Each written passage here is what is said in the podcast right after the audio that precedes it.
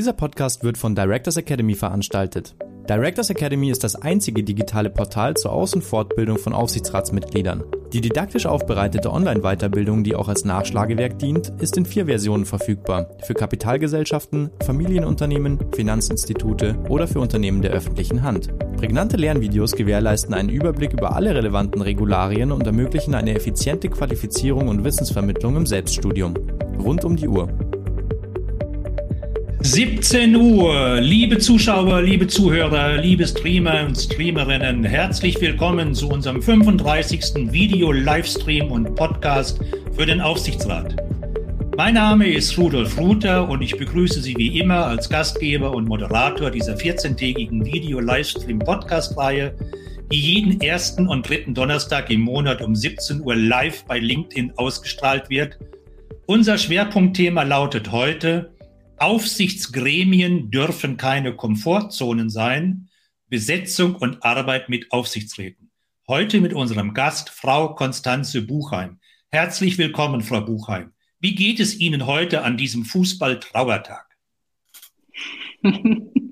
Also mir geht's hervorragend, weil ich ab morgen im Urlaub sein werde. Es könnte also gar nicht besser sein.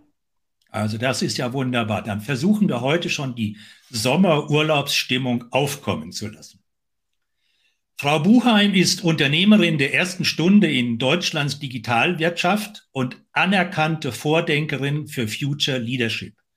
Bereits 2009 gründete sie mit iPotentials die heute führende Executive Search Boutique in der Dachregion.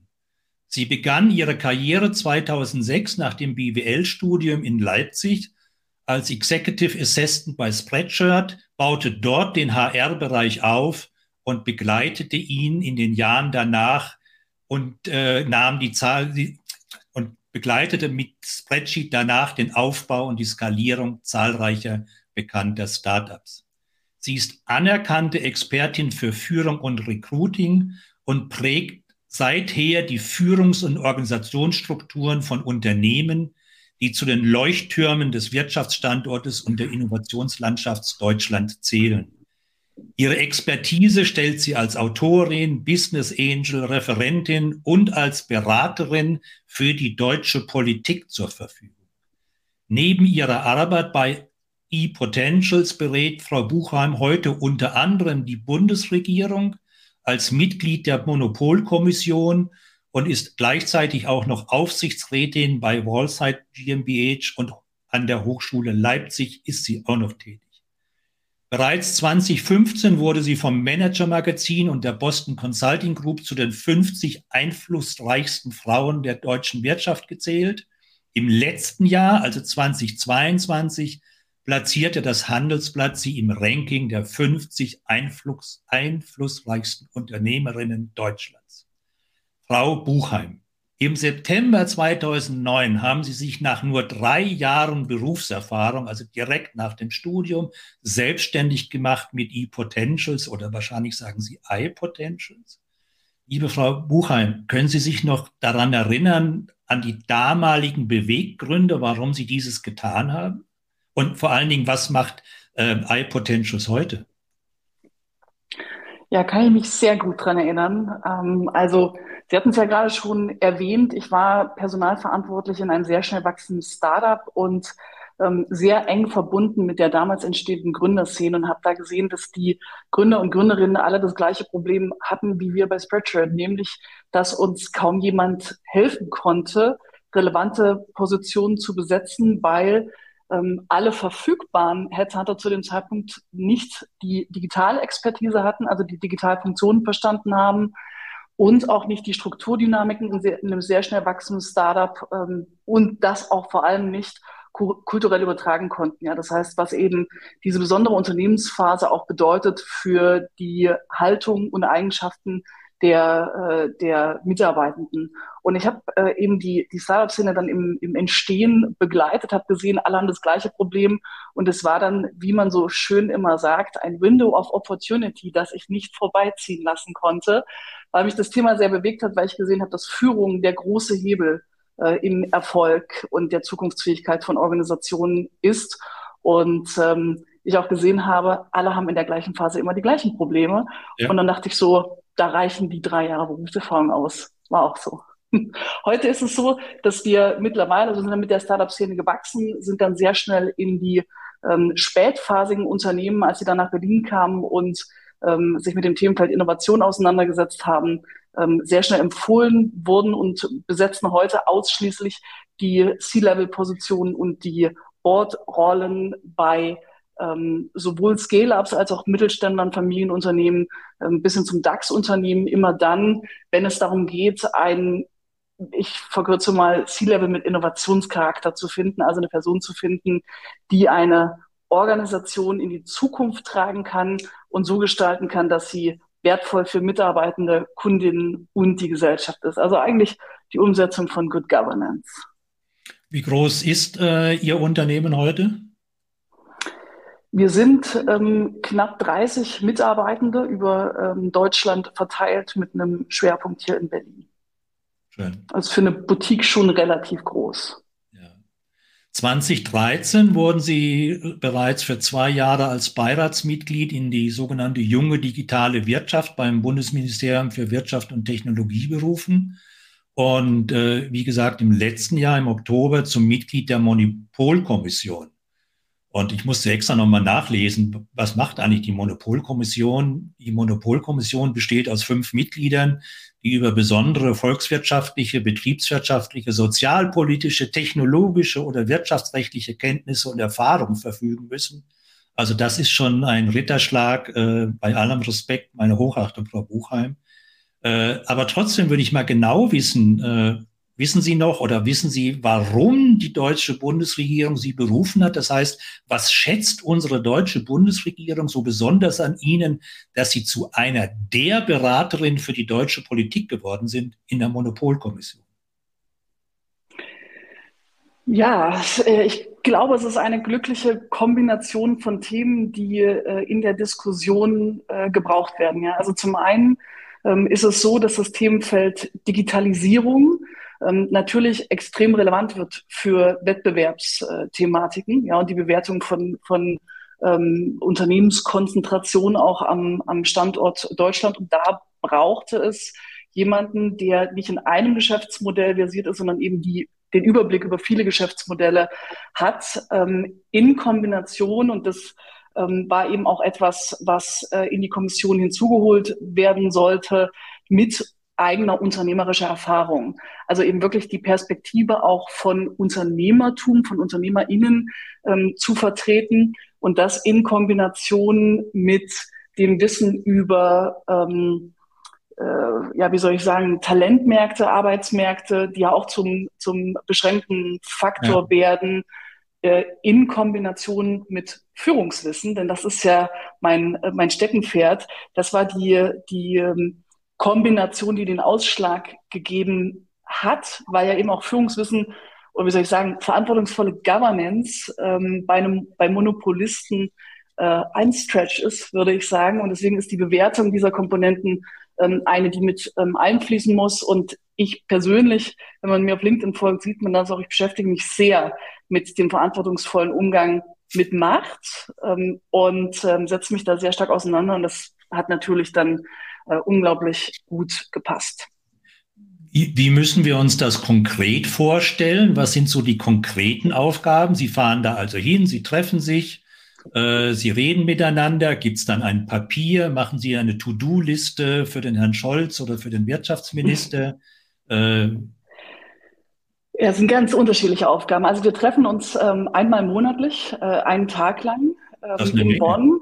Ähm, ja. ja ähm, äh, in Bonn ist eine Geschäftsstelle mit knapp 20 Mitarbeitenden. Das sind ähm, Wettbewerbsökonomen, Wettbewerbsjuristen. Und ähm, bei diesen Sitzungen werden die Gutachten äh, vorbereitet, die, also zu denen die Monopolkommission eben auch gesetzlich äh, sich verpflichtet hat, die erstellt werden müssen. Mhm. Und in den geraden Jahren, also im vergangenen Jahr, ist das Hauptgutachten der Monopolkommission erschienen. Da wird dann, werden dann Aussagen zur Unternehmenskonzentration in Deutschland unter anderem äh, gegeben. Und in ungeraden Jahren, also in diesem Jahr, ähm, da werden die Sondergutachten erstellt. Und diese Sondergutachten werden in den Monopolmärkten, also den Staatsmonopolmärkten äh, erstellt. Das heißt Bahn, Energie, Telekommunikation und Post. Und äh, diese Gutachten werden dann, also äh, zu den Sitzungen äh, treffen wir uns, uns mit den Geschäftsstellen-Teams zusammen und besprechen dann eben auch, welche Inhalte werden die, äh, die Gutachten haben. Wir gehen durch die Inhalte durch. Das heißt, das ist auch jede Menge Leseaufwand im Vorfeld, im Nachgang. Ja, ja. Ähm, äh, um diese Gutachten zu erstellen. Und wenn die dann fertig sind, werden die übergeben. Das letzte war jetzt das Bahngutachten, das am 4. Juli ans äh, Verkehrsministerium übergeben worden ist. Das hört sich nach einem Haufen Arbeit an. Monatlich einen Tag, Vorbereitung, Nachbereitung. Äh, so viel schaffen manche Aufsichtsräte nicht in äh, großen kapitalmarktorientierten Unternehmen. Aber lassen Sie uns zu Ihrem Steckenpferd kommen, was ja wahrscheinlich mehr als nur das Steckenpferd ist, äh, zum Thema Führung. Und wir sind ja zu diesem Thema Führung und Komfortzone gekommen, unter anderem aufgrund ihrer zahlreichen Publikationen zu diesem Thema und auch nicht zuletzt wegen ihrem äh, Artikel im Handelsblatt vor wenigen Wochen mit ähnlichen Titel. Wir wollen jetzt noch nicht über den Inhalt reden, das machen wir in wenigen Minuten, aber was mich interessieren würde an der Stelle, äh, nachdem der, Ihr Beitrag im Handelsblatt veröffentlicht worden ist, gab es einen ernsthaften Widerspruch zu diesem Artikel im Handelsblatt oder gab es nur Klaköre, die gesagt haben, genau so ist es? Ja, letzteres. Und äh, also es war unglaublich viel Zustimmung, ähm, unglaublich viel ähm, Bewegung auch auf äh, LinkedIn, wo ich es dann nochmal äh, formuliert habe. Also das, das Themenfeld bewegt wirklich eine große Gruppe an Menschen. Das habe ich, ähm, habe ich da gemerkt. Es kam sehr viel Zuspruch, ähm, der öffentliche Zuspruch nicht von den Aufsichtsratsmitgliedern, der inoffizielle, also die Zuschriften, die ich erhalten habe, dann von den, ähm, dann von den Aufsichtsräten. Also ja. sehr viel ähm, äh, Unterstützung das, ähm, was an einer einzigen Stelle rauskam ähm, und was ich dann selbst auch gemerkt habe in der Bearbeitung der, äh, der, der Kommentare und Antworten, ist, dass wir oder dass ich viel stärker noch unterscheiden muss, über welche Art Aufsichtsrat rede ich, ja, weil da eben doch enorme Unterschiede äh, Absolut, letztendlich ja. bestehen. Und ähm, da hätte ich sauber sein, sauberer sein können. Ähm, da war ich aber meistens wie immer fast äh, meine größte Kritikerin.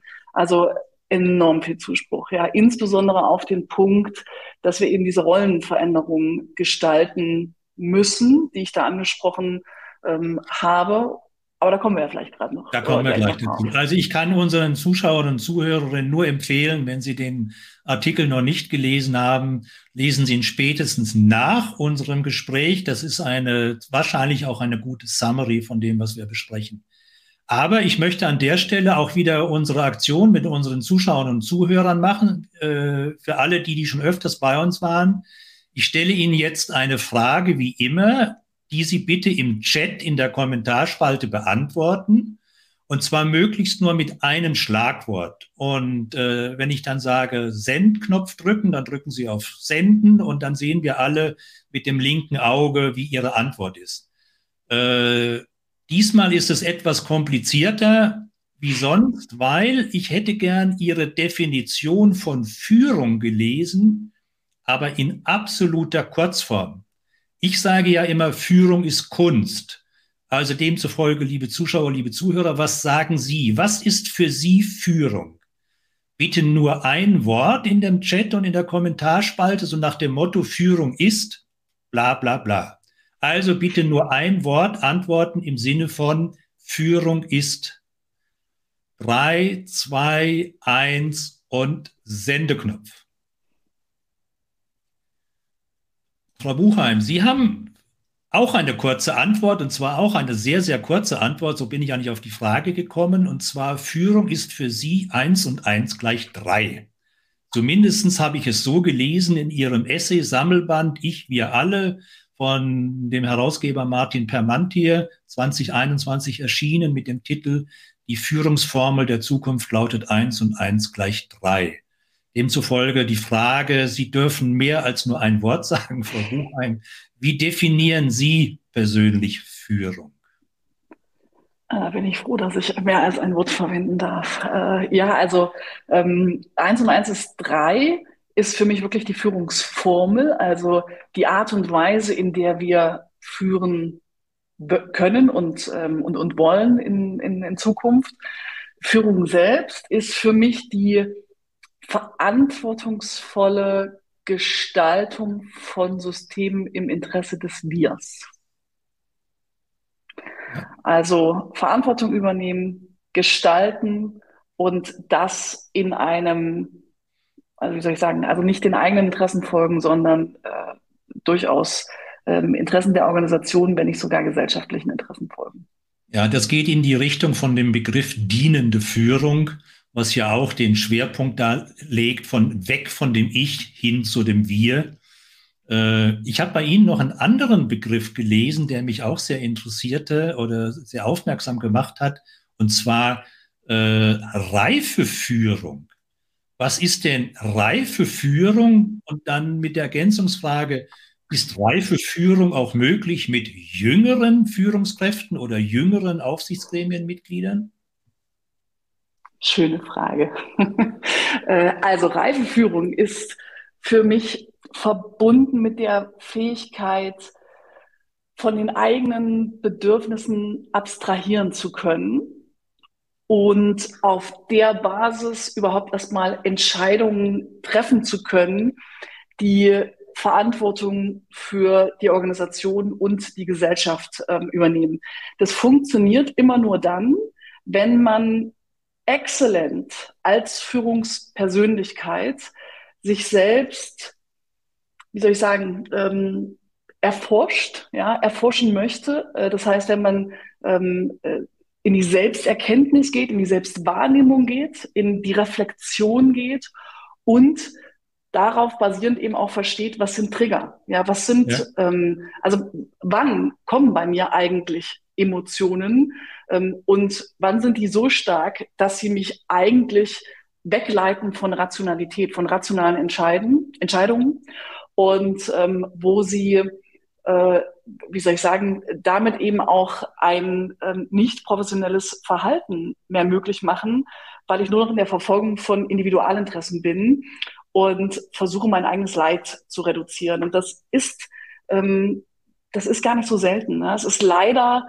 die, äh, die Standardbeobachtung, die ich, äh, die ich mache in der Beobachtung von, von Führungsteams, dass eben ähm, an vielen Stellen genau diese Selbstreflexion und Selbstregulation nicht vorhanden ist und es gleichzeitig aber nicht erkannt wird.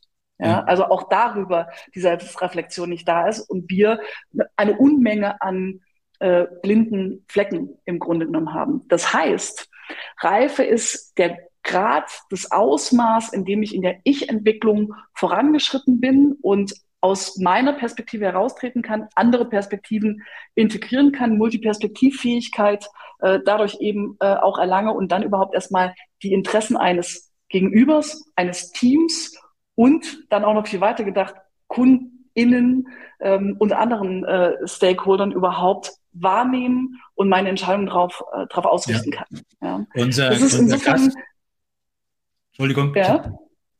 Äh, unser Gast Andreas Ronken im Herbst letzten Jahres, der ist ja Fremdmanager in, äh, in einem Familienunternehmen bei Rittersport, Sie sagen mhm. es der hat das kombiniert mit der Fähigkeit oder der Kompetenz von emotionaler Intelligenz oder hat es so beschrieben, äh, weil das ist genau das, was Sie jetzt auch gesagt haben, nicht nur sich selbst äh, zu kennen und zu erspüren und zu, zu überwachen, sondern auch die Gefühle und äh, die Empfindungen und äh, Entwicklungen der anderen äh, zu spüren und das in die Entscheidung und in die Führung mit einzubeziehen.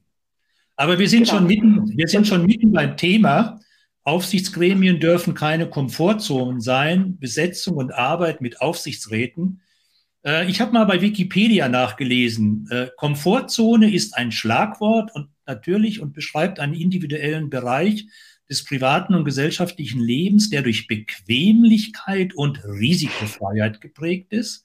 Das Wort wird alltagssprachlich eher abwertend gebraucht. Der Ausdruck Verlassen der Komfortzone ist dagegen positiv koniert.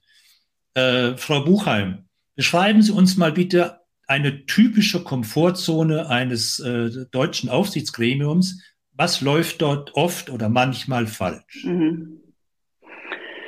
Ja, es sind eigentlich äh, drei Dimensionen, in denen Komfortzonenverhalten äh, da relevant ist. Ja, zum einen ist es ähm, äh, im Aufsichtsrat, zum anderen in der Besetzung von Aufsichtsräten. In die Richtung ging auch der Artikel, über den wir äh, vorhin sprachen. Und die dritte Dimension ist die ähm, der Aufsichtsrätinnen letztendlich selbst. Ja, wenn ich mal mit der letzten anfange, und da sage ich nachher noch mal was dazu, dann sehe ich ganz, ganz, ganz, ganz viele Menschen, die sich bei mir melden und ähm, eben auch die Position, die Rolle letztendlich ähm, vollkommen unterschätzen und ähm, äh, solch eine Rolle anstreben, aber noch gar nicht verstanden haben, mit welcher Verantwortung sie einhergeht. Ja, das mhm. ist ein Statusverhalten an ganz vielen Stellen, ähm, ein, ein karriereorientiertes Statusverhalten, das äh, nicht funktionieren wird. Jeder, der ein Aufsichtsratsmandat hat und ernst nimmt, wird das wissen.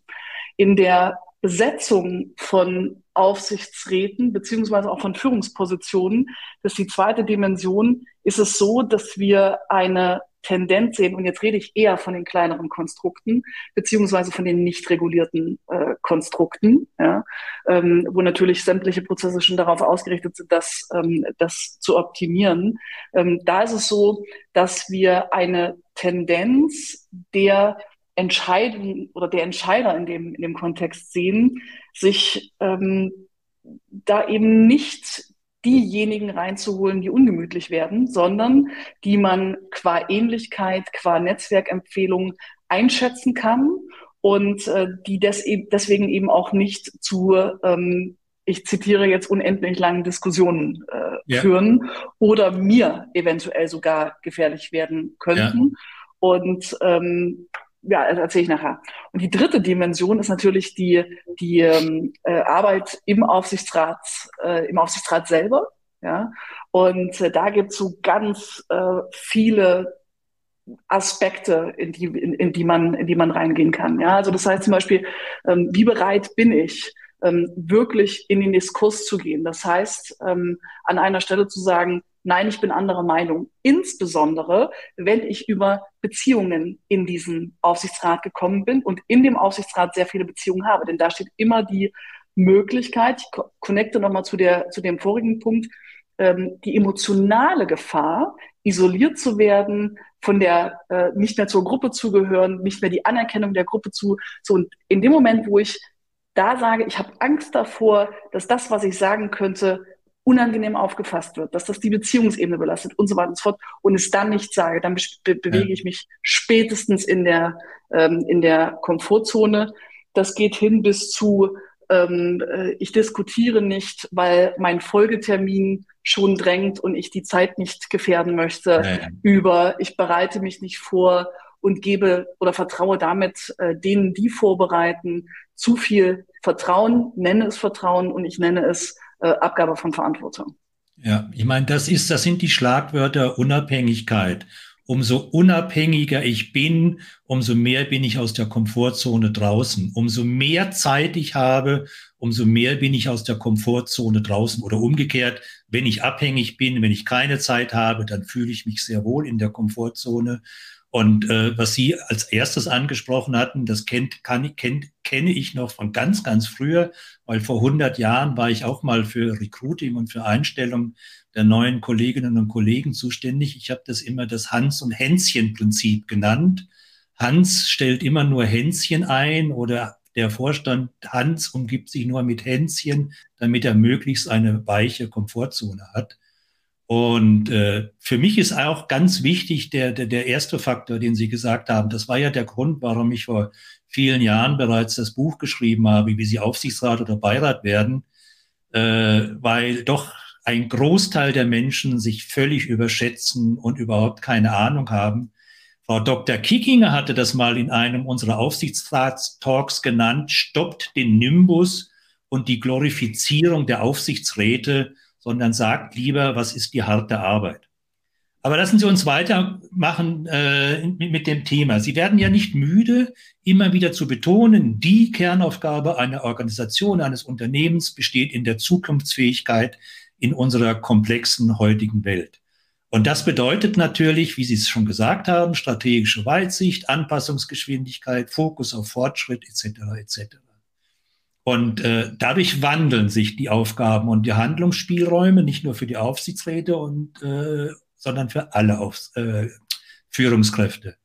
So, jetzt brauchen wir aber ein paar konkrete Anregungen von Ihnen, äh, wie wir aus der von Ihnen beschriebenen Komfortzone denn bitte alle möglichst rauskommen. Insbesondere, wie kommt der Aufsichtsrat raus aus einer schon seit längerer Zeit bestehenden Komfortzone? Und äh, ja, wie sehen die konkreten Schritte dafür aus? Also zunächst mal braucht es die Erkenntnis, dass etwas anders ist. Ja, und die Erkenntnis, dass Anpassung notwendig ist und zum Erfolg führen wird. Denn sich in der Komfortzone zu, also aufzuhalten und da zu verharren, ist ein natürliches Verhalten. Ja? Ähm, das heißt, ich brauche ein positives Argument dafür, warum ich mich überhaupt verändern sollte. Und das ist eben diese Verbindung, die ich immer versuche zu machen, zu sagen, es geht eben auch in der Aufsichtsratstätigkeit nicht mehr per se um diese einfache Lösung ähm, des Prinzipal-Agenten-Problems, äh, ja, dass wir eben Kontrolle und Aufsicht brauchen, sondern in heutiger Zeit vertrete ich eben auch wirklich dann Eigentümerinteressen, wenn ich die Zukunftsfähigkeit einer Organisation sicherstelle. Und das funktioniert eben über das Herstellen dieser Anpassungsgeschwindigkeit und Anpassungsfähigkeit. Und nur wenn ich die hinbekomme und wenn ich verstanden habe, wie ich diese, ähm, dass ich diese Anpassungsgeschwindigkeit darüber hinbekomme, dass ich permanent herausgefordert werde und erkenne, dass ich das brauche, um zum, zukünftig erfolgreich zu sein, erst dann werde ich überhaupt etwas äh, verändern. Plus, meines Erachtens ähm, muss da jeder auch mit einer eigenen Anspruchshaltung reingehen und sagen, welche Rolle möchte ich denn überhaupt auch wahrnehmen? Wie möchte ich denn wirken, wenn ich Aufsichtsrat bin? Und was soll meine Aufgabe sein? Und wenn ich im Interesse der Organisation und der Gesellschaft arbeite, dann geht es eben genau darum, diese eigene Ambition, diesen Anspruch dann auch abzugleichen mit denen, mit denen ich arbeite und für die ich arbeite, ist nochmal ganz wichtig, denn da braucht es ein Alignment, dass wir, wenn wir die Rolle ändern, eben auch alle mit dieser Rollenveränderung einverstanden sind und alle sagen, ja, das ist meine Erwartung, denn ansonsten werden wir da an ganz vielen Stellen ähm, äh, gegeneinander äh, arbeiten. Dann brauchen wir die Veränderung, die tatsächliche Veränderung. Weil ich erkannt habe, dann äh, brauchen wir die Veränderung.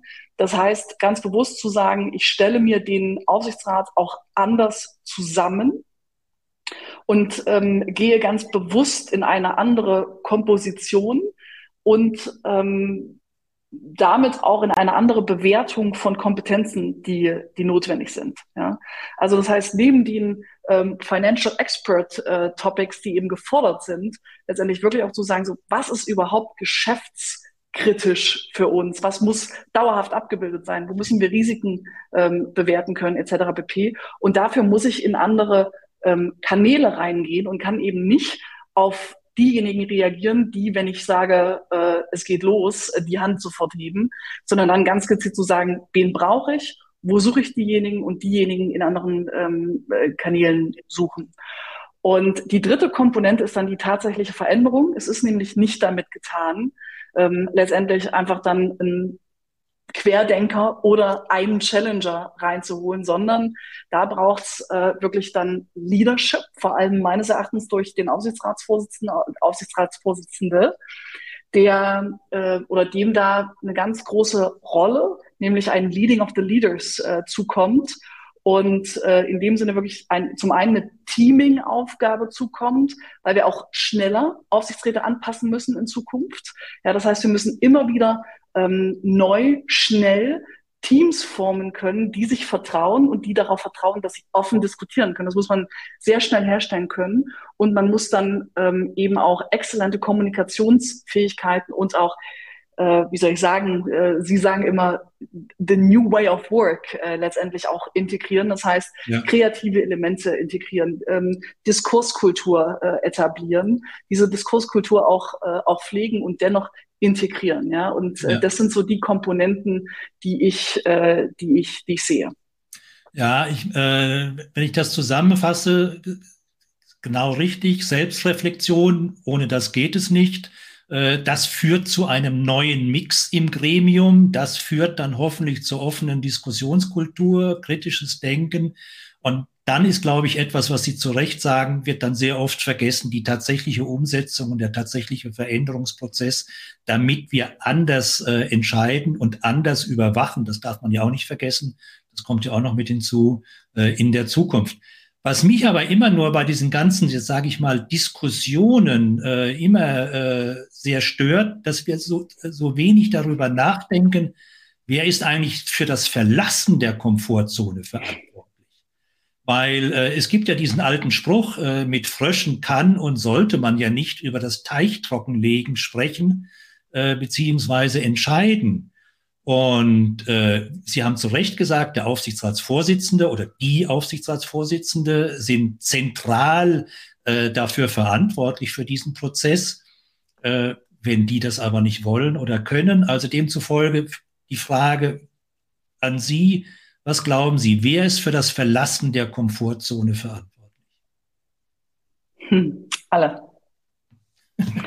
Okay, wenn alle verantwortlich sind, Nein, dann ist es keiner, sagt der Volksmund. Na, also das, das kann ich aus einer Organisationsperspektive bestätigen. Das, was ich mit der Antwort aber produzieren möchte, äh, ist eben auch nochmal auf diesen ähm, Eigenanspruch zurückzukommen, den jeder und jede verfolgen sollte, wenn er in so ein Amt letztendlich auch geht. Ja. Das heißt, ähm, wenn es nicht vom Aufsichtsratsvorsitzenden oder von irgendeiner Institution kommt, finde ich, so hatte ich es zumindest auch als Aufsichtsratsmitglied, ähm, ist es mindestens meine eigene Verantwortung, mich immer wieder zu reflektieren und zu sagen, verhalte ich mich gerade in der Komfortzone, braucht die Organisation gerade etwas anderes, ja, und vertrete ich gerade wirklich das Interesse dieser Organisation. Und diese Reflexion, die, die muss bei jedem Einzelnen liegen, ja, Punkt. Ähm, dann äh, ist es meines Erachtens, dann ist im nächsten Schritt äh, der Aufsichtsratsvorsitzende dran, der genau mit der Ambition in diese Rolle meines Erachtens gehen sollte, ja, was äh, letztendlich dann auch für mich ein ähm, in meiner Sprache Recruiting-Kriterium ist, ja, äh, diese Ambitionen letztendlich eben auch zu untersuchen und nicht ausschließlich ja. auf eine Fachlichkeit äh, zu achten, sondern auf äh, ganz stark auf die Haltung zu interviewen. Und ähm, das ist einer der Gründe, weshalb ich eben auch sage, äh, wir können nicht einfach nach Gut-Feeling und nach, oh, mit dem hat sich aber gut diskutiert äh, oder mit der hat es gut diskutiert äh, gehen, sondern wir müssen da richtig tief ähm, reingehen und wissen, was wir, ähm, was wir brauchen. Ich finde, jetzt ähm, nicht, nicht ganz konform, ja, aber ich finde, dass wir ähm, C-Level brauchen, dass wir Führungsgräben brauchen, die regelrecht danach fordern, die das einfordern und sagen, ich hätte gerne einen Aufsichtsrat, der mich challenged. Ja. Und wenn ich in einer, in einer Führungsebene nicht diese Haltung habe, dieses, wie wir mal sagen, Growth Mindset, ja, zu sagen, ich brauche jemanden, der mich aus meiner Komfortzone herausholt, dann haben wir da schon ein, äh, ein Problem, sage ich jetzt mal. Ja. Und insofern würde ich denen fast ein wenig die Verantwortung für den Impuls zumindest geben, auch wenn er formell da natürlich nicht die äh, Veränderungsgewalt liegt. Ja. ja. Nein, ich meine, das ist ja auch der Grund, warum wir versuchen sollten, möglichst keine Narzissten zu Vorstandsvorsitzenden zu machen, sondern diese Personen, wie Sie sie beschrieben haben, die gerne sich auch persönlich challengen lassen und die gerne den. Diskurs suchen zum Finden einer gemeinsamen, besseren äh, Entscheidung. Noch eine kurze Frage. Da, da, da, da würde ich, da, da, da würde ich ganz gerne noch mal, noch mal ganz kurz reingehen. Sie hatten ja vorhin auch gefragt, äh, wie ist es denn mit jüngeren äh, ja. Mitgliedern? Ja? Ist da diese Reife schon überhaupt gegeben? Und da muss ich sagen, Reife hat nichts mit Alter zu tun. Absolut. Reife hat etwas mit dem Status quo der Ich-Entwicklung, das heißt der Reflexionsfähigkeit auf das Ich und mit der Erfahrung im Umgang mit Verantwortung vor allem zu tun. Und da ist meine Beobachtung, dass äh, heutzutage je jünger äh, die Führungskräfte werden, der Reflexionsgrad durchaus schon häufiger ist. Warum? Weil die nächste Generation immer schon auf der Persönlichkeitsentwicklung der Vorgeneration aufsetzen kann, schon ganz andere Methodiken mitbekommt. Und das, ähm, was ich auch beobachte, ist, dass Sie sagen es, ähm, an viel zu vielen Stellen der Wirtschaftswelt haben wir auch noch narzisstische Elemente. Und ähm, das kommt unter anderem auch dadurch zustande, dass genau dieser Reifungsprozess nicht da ist und wir ähm, durchaus auch viele ältere Führungskräfte sehen, die gar nicht so reif sind, wie sie vom Alter her sein könnten, weil in der Vergangenheit konditioniert wurde darauf, sich nicht mit Emotionen beschäftigen, zu beschäftigen. Emotionen und äh, Geschäft gehören nicht zusammen.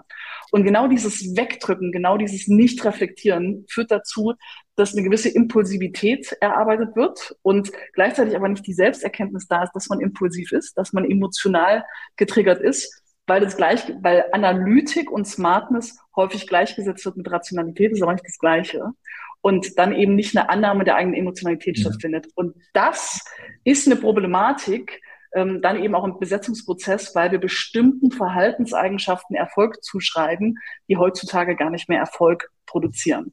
Ja. Liebe Zuschauer, liebe Zuhörer, denken Sie daran, wenn Sie eine konkrete Frage an Frau Buchheim haben, schreiben Sie sie in den Chat. Wenn ich sie mit dem linken Auge sehe und es passt, nehme ich sie gerne hoch.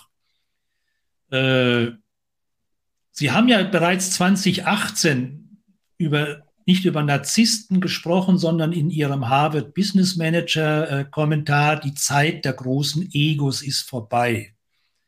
Äh, ich hatte in meinem letzten Artikel über den Chairman of the Future oder den Aufsichtsratsvorsitzenden der Zukunft eine ganze Menge zukünftige Aspekte aufgezeigt. Äh, helfen Sie mir mal, was ist denn aus Ihrer Sicht über das, was wir bisher gesagt haben, die, die ein, zwei wichtige Charaktermerkmale für den Aufsichtsratsvorsitzenden, den wir ja als eine der zentral wichtigen äh, Personen in diesem Veränderungsprozess identifiziert haben. Mhm. Ja, also ich, ich sage immer so, der oder die Aufsichtsratsvorsitzende ist äh, die eierlegende Wollmilchsau. Ähm, es ist äh, wirklich die, die Spitze von Führung aus meiner Sicht, äh, Leaders of the Leader. Ja? Und äh, damit haben wir höchste Anforderungen in allen Dimensionen und teilweise auch die Notwendigkeit, bestimmte Widersprüchlichkeiten, die sich auf anderen Ebenen ausschließen, zu integrieren. Was soll das heißen? Wir brauchen gleichzeitig Analytik und Empathie. Wir brauchen gleichzeitig Integration mehrerer äh, Perspektiven und Fokus, Richtungsvorgabe. Äh, ähm, also genau dieses, ähm, diese Fähigkeit, das und herstellen zu können in meiner Handlung. Und dabei, zweiter Punkt, ähm, ganz wichtig, Reife. Ja, das ist natürlich das, worauf ich ganz stark schaue. Das heißt, ähm, zum einen wie authentisch, wie selbstreflektiert, wie, ähm, wie nah bei sich ist jemand und wie gut ist er oder sie dadurch in der Lage, letztendlich Verantwortung auch zu übernehmen und diese Rolle anzunehmen. Ja? ja. Das sind so äh, die, die Aspekte. Das, was dann zusätzlich an, ähm, an, an Kompetenzen hinzukommt, ist eine exzellente Kommunikations- und Stakeholder- ähm, äh, Kompetenz, Stakeholder Management äh, äh, Kompetenz. Und auf der Haltungsebene ist es für mich vor allem Integrität. Ja.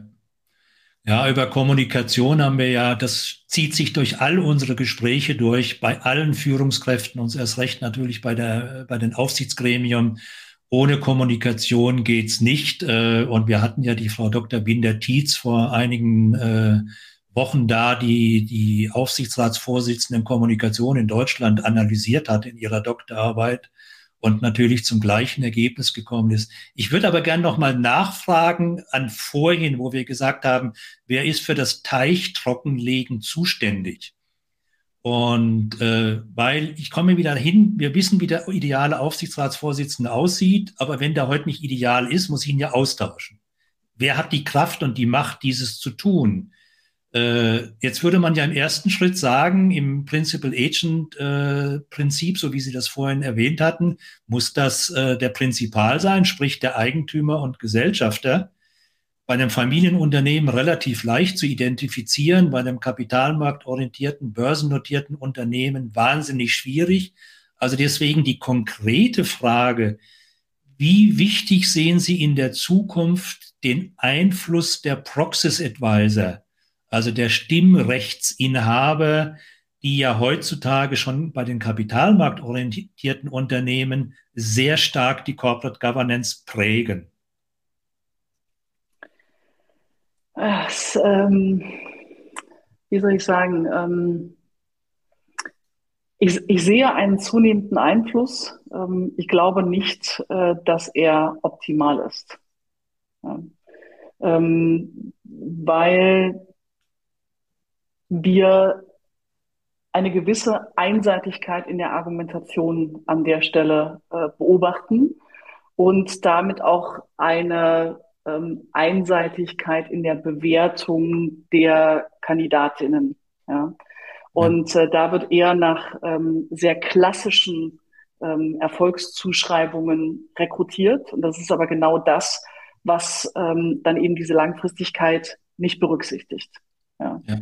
Ähm, also, also, das, das ist meine Perspektive. Also das Gefühl habe ich auch, äh, dass sich die Proxy Advisor äh, immer mehr so verhalten wie Private Equity äh, Institutionen genau. und zwar immer das Unternehmensinteresse und Nachhaltigkeit etc. vorgeben, aber letztlich doch nur am Tageskurs oder an der kurzfristigen Entwicklung großes Interesse haben. Genau, also die Kapitalmarktorientierung ist da ein Problem. Ja.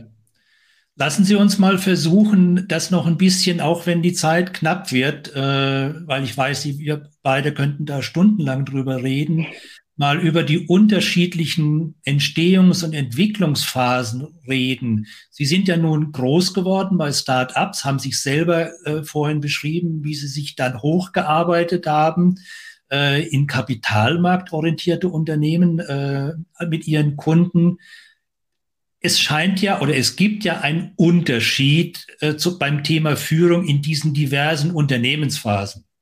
Können Sie mal grob versuchen, in, in, in zwei, drei Phasen diese Unterschiede darzustellen?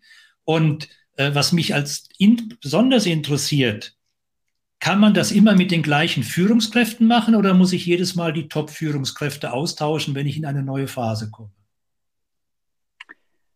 Auch sehr gute Fragen. Also ähm, ganz grob, welche, ähm, welche Unterschiede ähm, gibt es? Kann man äh, sich sehr gut an dem Haltungsmodell, ähm, das der Martin Permentier äh, ent entwickelt hat, ähm, anschauen auf Basis der Ich-Entwicklung.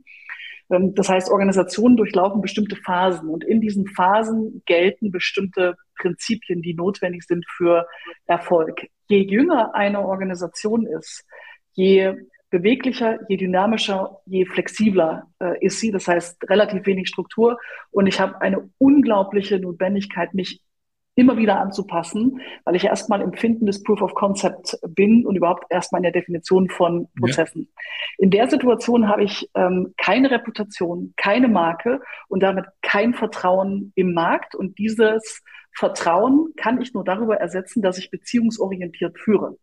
Das heißt, ich nutze meine Beziehungen, um sowohl ähm, Gelder, Kunden als auch Mitarbeitende von der Organisation zu überzeugen.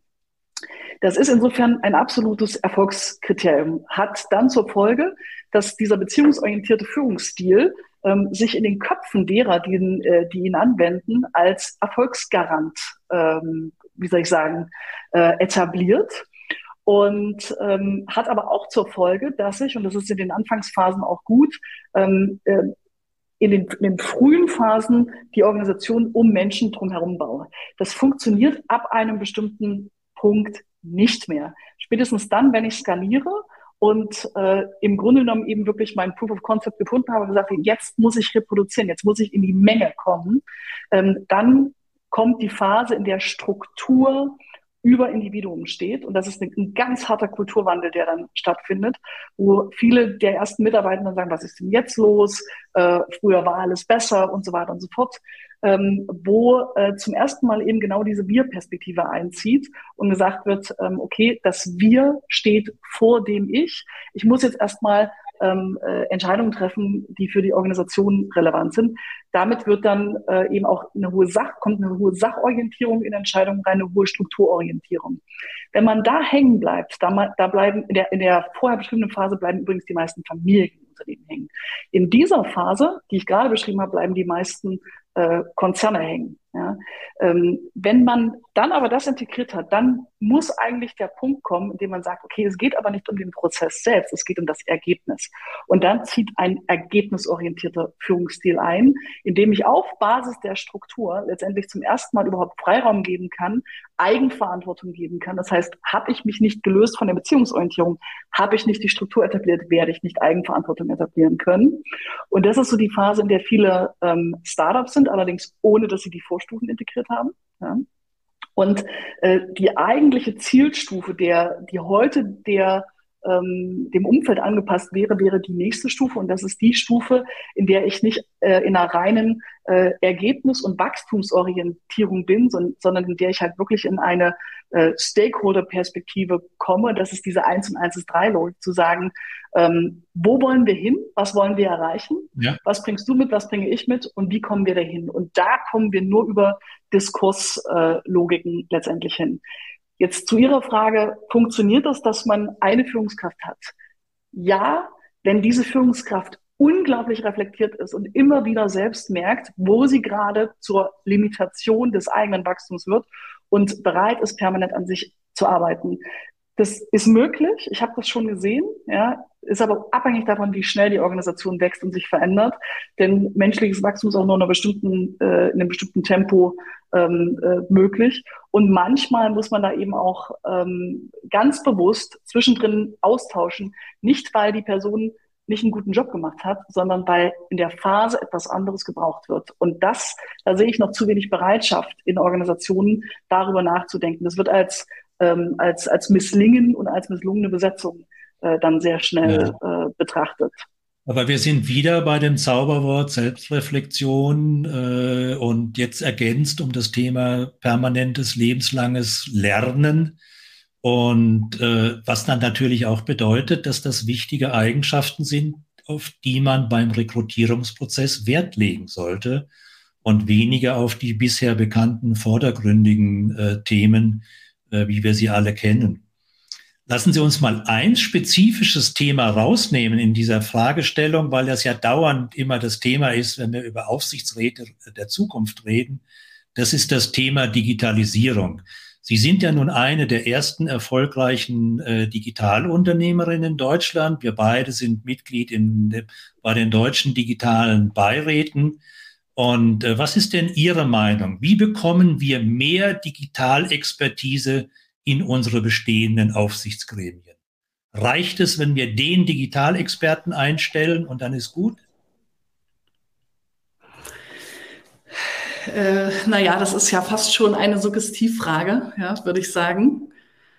Ähm, Nein, es reicht nicht. Aber äh, tatsächlich ist es so, dass wir überhaupt erstmal damit anfangen müssen, ähm, andere Expertise in die Gremien reinzuholen. Ja?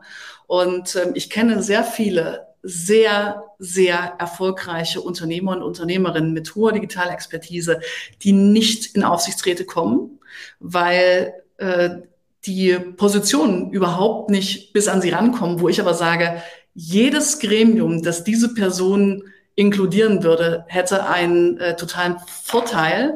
Wir haben aber ein Matchmaking-Problem auf dem, äh, auf dem Markt, weil wir eben die Situation haben, dass äh, ganz wenige Positionen vielen Kandidaten gegenüberstehen und äh, viele zu wenige Organisationen sich dann überhaupt auf die Suche, auf die echte Suche machen und dann diese digitale Expertise gar nicht reingeholt wird. Ja. ja. Ähm, eine einzelne und übrigens auch unternehmerische Perspektive. Ja, also viel zu häufig ähm, sehe ich, dass das große Kriterium ist, hat schon mal den Vorsitz in einer Organisation mit vergleichbarer Größe gehabt. Ja, wo ich halt sage, sogenannte Gremienerfahrung. Ja. Genau. Ne? Warum? Ja, ähm, wenn wir an ganz vielen anderen Stellen in der Organisation diesen Punkt haben und wir zum Beispiel eine Unternehmerin, einen Unternehmer haben, der selbst auch schon eine eigene Organisation geführt hat, gehe ich davon aus, dass diese Person das auch übertragen kann. Ja, also auch ja. da ein bisschen mehr Mut in der Besetzung äh, letztendlich zu haben, ähm, würde uns da äh, allen gut tun. Dann reicht das aber eben tatsächlich nicht. Das heißt, wir, ich, ich erlebe auch viele, die als Digitalunternehmer schon in Aufsichtsräten und Beiräten äh, sind und die halt sagen, ich merke, dass ich dann die Einzige bin. Ich merke, dass die anderen mich nicht verstehen. Dann habe ich versucht, mein Wissen den anderen Aufsichtsräten zur Verfügung zu stellen und es wurde nicht mal angenommen, weil sich gar, gar niemand dafür interessiert.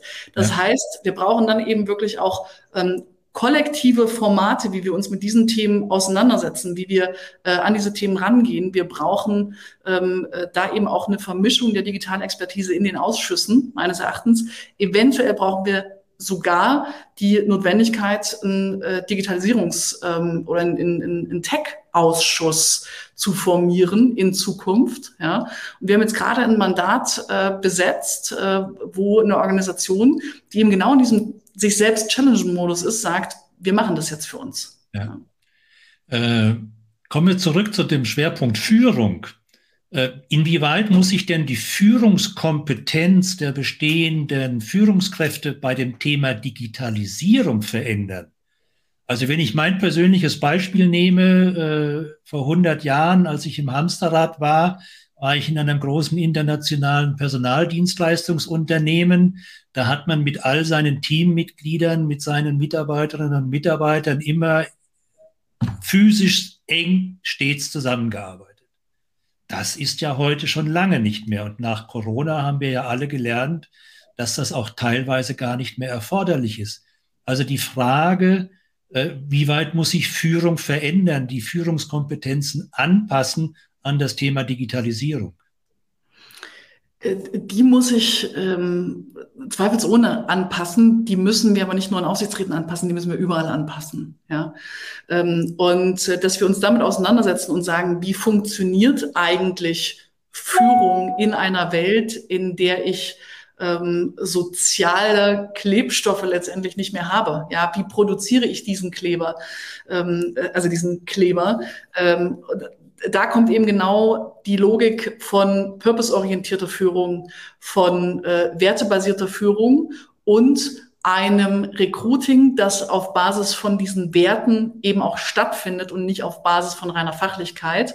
Und ähm, eine Führungspersönlichkeit, die in der Lage ist, da eben auch ein Alignment über diese Werte äh, zu schaffen. In dem Kontext, auch wenn es aus, äh, also ein bisschen älter ist, kann ich sehr das Buch Five Dysfunctions of a Team empfehlen. Fünf, fünf Dysfunktionen eines, ähm, eines Teams. Wenn ein, äh, eine Führungskraft diese Dimensionen herstellen kann, diese fünf Dimensionen, um die es da geht, ähm, und das auf Basis hybrider Logiken, dann haben wir schon sehr viel erreicht. Also das empfehle ich sehr. Ja, Sie haben gerade das Stichwort werteorientierte Führung genannt. Äh, ich sehe aus dem Augenwinkel, da kommt von unseren Zuschauern, Zuhörern sehr oft das Wort Glaubwürdigkeit, Anstand, Vorbild etc. Wie wichtig ist denn für Sie das Thema Glaubwürdigkeit? Äh, ich habe ja mal ein Buch geschrieben über Tugenden einer ehrbaren Führungskraft beziehungsweise eines Aufsichtsrats. Äh, wie sehen Sie diesen Aspekt der Glaubwürdigkeit Anstand? Unglaublich wichtig. Unglaublich wichtig. Warum? Es geht um Vertrauen. Vertrauen ist die Währung der Zukunft aus meiner Sicht. Ja. Ist Vertrauen nicht da und Vertrauen hat in dem Sinne, egal ob das auf Kundinnenseite ist, auf, ob das auf Mitarbeitendenseite ist, ob das in irgendeiner Dimension äh, ist, ist immer ähm, der Aspekt, kann ich dieser Person vertrauen? Wird, wird mir das nutzen oder wird es mir Schaden bringen letztendlich? Ja. ja.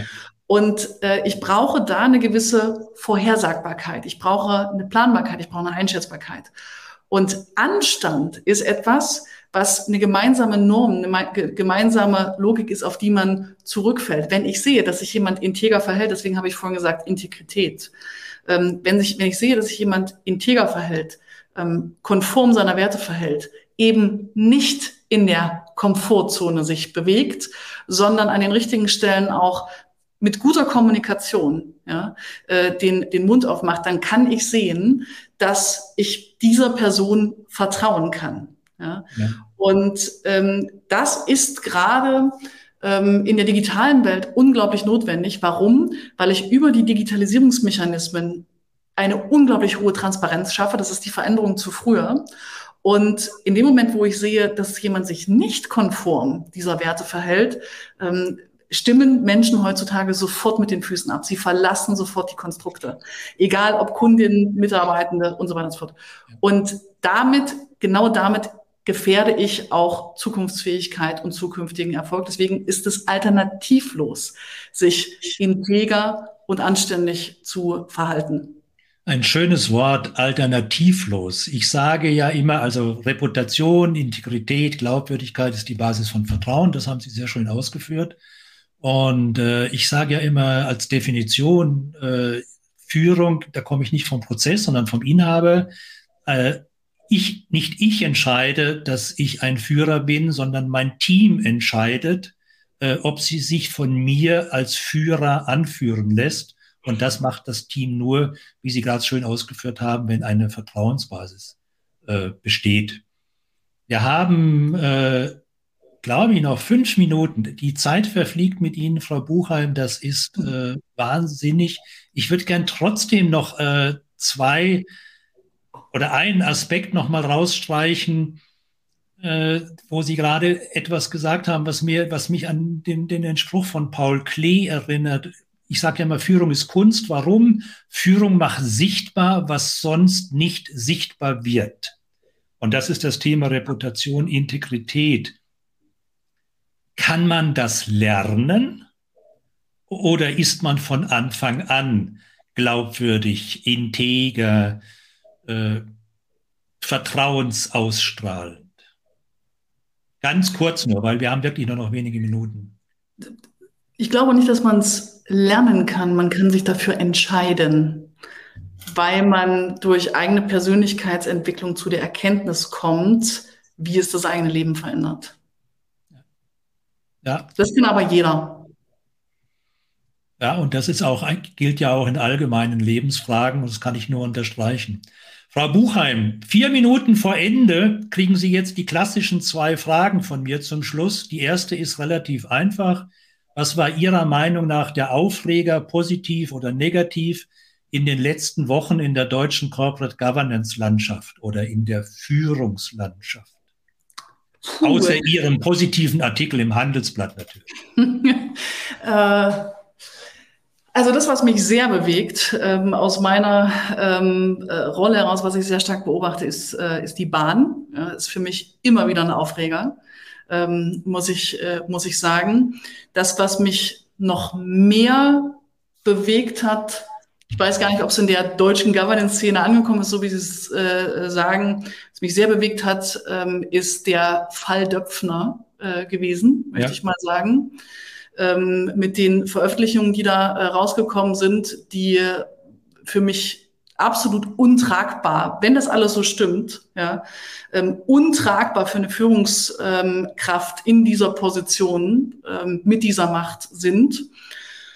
Und das, was ich am allerschlimmsten dabei fand, war die fehlende Transparenz und die fehlende Reaktion der Organisation und der Governance darauf. Keine Kommunikation, keine Transparenz, keine Reaktion, nichts ist passiert, trotz einem unglaublichen Aufreger, wo ich halt sage, da wird sämtliches Vertrauen aus meiner Sicht verspielt. Ja, kann ich nur unterstreichen, kann ich nur unterstreichen. Frau Buchheim, dann sind wir beim Schlussstatement, beim Schlusssatz, kurz, knackig, äh, wo wir uns am Wochenende noch an dieses fantastische Gespräch heute alle erinnern. Was geben Sie unseren Zuschauern und Zuhörern mit als Schlussstatement unseres Gespräches? Eine Frage, und zwar, wo bleibe ich in der Komfortzone und warum?